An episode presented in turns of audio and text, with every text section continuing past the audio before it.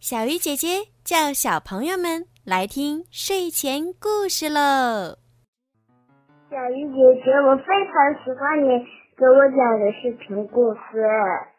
小鱼姐姐，谢谢你给我讲故事，你的故事真好听。小鱼姐姐，我从三岁就开始听你的故事，你的声音好好听，我很喜欢你讲的故事。谢谢小鱼姐姐，我真是太谢谢你了。我希望你如果老了，一直到一百岁。我想对你说，我非常喜欢小姐姐讲故事。小鱼姐姐，我想听到我自己的专属故事。亲爱的小朋友们、家长朋友们，你们好。欢迎收听儿童睡前精选故事。今天呀是中秋节，首先呢，我要祝福所有的宝贝和家人们中秋节快乐。希望在这个月圆桂花香的节日里，你们每一个家庭都可以幸福团圆。好啦，今天呢，小鱼姐姐要给宝贝们讲关于中秋节的习俗和故事。让我们一起来收听吧，准备好了吗，小耳朵们？中秋节，小明，快来帮妈妈摇桂花。中秋节做桂花糕可不能少了它。小明拿了一个竹篓，准备出门，说自己要和小刚去河里抓螃蟹，因为这些天的螃蟹正肥呢。妈妈叹了口气。那你在河边要小心一点儿，晚上早点回来吃团圆饭，不然月饼可都被我们吃光啦。小明走到小刚家里，只见他还在读书。我爷爷让我把嫦娥奔月的传说背下来才能出去。过了一会儿，小刚觉得记熟了，于是走到爷爷旁边开始背起来。远古时候，神射手后羿拉弓射掉了天上多余的九个太阳，拯救了受烈日之苦的百姓。王母娘娘念及后羿的功劳，便赏给他一枚不死药，具有升天成仙的用处。后羿不愿舍弃自己的妻子嫦娥，便让她将不死药藏在匣子里。有一天，后羿外出打猎。他的徒弟彭蒙心生恶念，威逼嫦娥交出不死药。嫦娥被逼无奈，吞下不死药成仙，飞到了月亮上面。后羿回来后听说此事，非常伤心，所以就在月圆夜摆下香案，遥祭嫦娥。而百姓也效仿后羿，在八月十五这天拜嫦娥，以求吉祥平安。夜渐渐深了，小明和小刚各捉了一竹篓螃蟹回家。一路上，他们看到每家每户的门口都竖着一根旗杆，上面挂着两个灯笼，发出阴阴的光。回到家时，小明已经闻到了桂花糕的香味儿了。他把螃蟹举得高高的，说。妈妈，瞧我捉的螃蟹又大又肥呢！我回来了。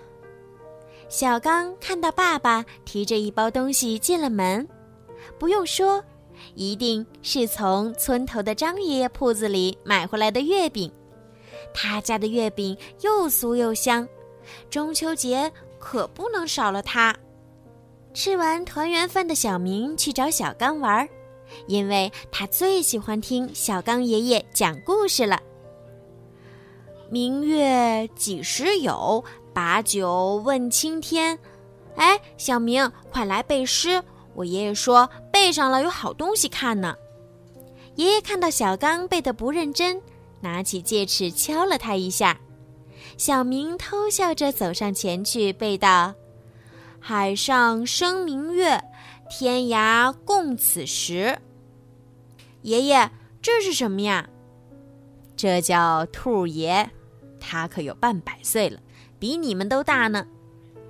小明听了，不禁细细的瞧着他。泥塑的玩意儿，兔手人身，长着一对长耳朵，白净的面庞上勾着红嘴儿黑眉，好看极了。这兔爷儿虽然没几个人玩了，可中秋佳节是一定要传承下去的。小朋友们。你们知道中秋节除了吃月饼，还有什么其他的习俗吗？烧塔、观潮、拜月。当然，除了有好吃的月饼啊，还有饮桂花酒、炒田螺、嫩菱角呢。对了，中秋节前后的螃蟹也是非常鲜美的哟。好啦，宝贝们，关于中秋节的故事。我就讲到这儿啦，最后呀，小鱼姐姐还是要再祝大家中秋快乐。小鱼姐姐呢，为大家准备了一首非常好听的儿歌，这首儿歌好像是小鱼姐姐小的时候学的呢，但是我觉得很好听哦，而且也跟中秋节有关呢，我们一起来收听吧，晚安。